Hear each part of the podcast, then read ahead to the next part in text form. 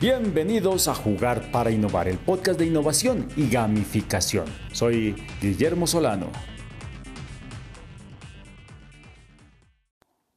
Hola. Quizás han escuchado esta frase que, la vemos a veces en avisos. En una sala de creatividad la vi hace poco que, que se atribuye a Einstein, que dice que es cosa de locos esperar lograr algo diferente o un resultado distinto haciendo siempre lo mismo.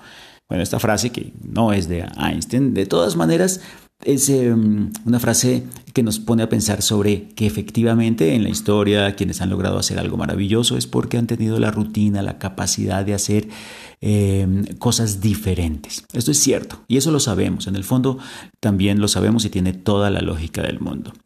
El tema es, bueno, ¿qué, qué cosas distintas me pongo a hacer? Eh, hacer cosas distintas por hacerlas, porque sean diferentes. Les voy a proponer hoy un juego. El objetivo de hoy es proponerles un juego. Es un juego de imaginación que yo he llamado mi sensei imaginario. Es un juego de rol, o sea, de imaginación, por supuesto. Y es un juego que utiliza estas mecánicas de ponerse algún reto e irlo consiguiendo para mirar avance. Para los escaladores es perfecto. ¿Cómo va? Es claramente muy sencillo. Ah, lo primero es que tienes que imaginarte que te inscribiste en una especie de escuela milenaria o si quieres en una escuela de negocio muy reputada en el mundo. Y que allí tienes un maestro, un sensei al que respetas y al que estás decidido a obedecer. Este maestro o este sensei te pone una tarea, una tarea que tienes que hacer diariamente durante 10 días. Y es una tarea muy sencilla. Realmente no es una tarea complicada. Lo puedes hacer fácilmente en unos minutos cada día. Es algo de hacer o de, algo de producir. Más que, más que algo del estilo, eh, es un, eh, repite esta frase todos los días al levantarte o hablar con alguien nuevo cada día. Inclusive si escoges algo de este estilo como hablar con alguien nuevo cada día, pues agrégale una tareita adicional que es, por ejemplo, anotar un dato particular o tres o cinco datos sobre esta persona nueva. O sea, tiene que haber un resultado eh, tangible que luego puedas eh, compilar.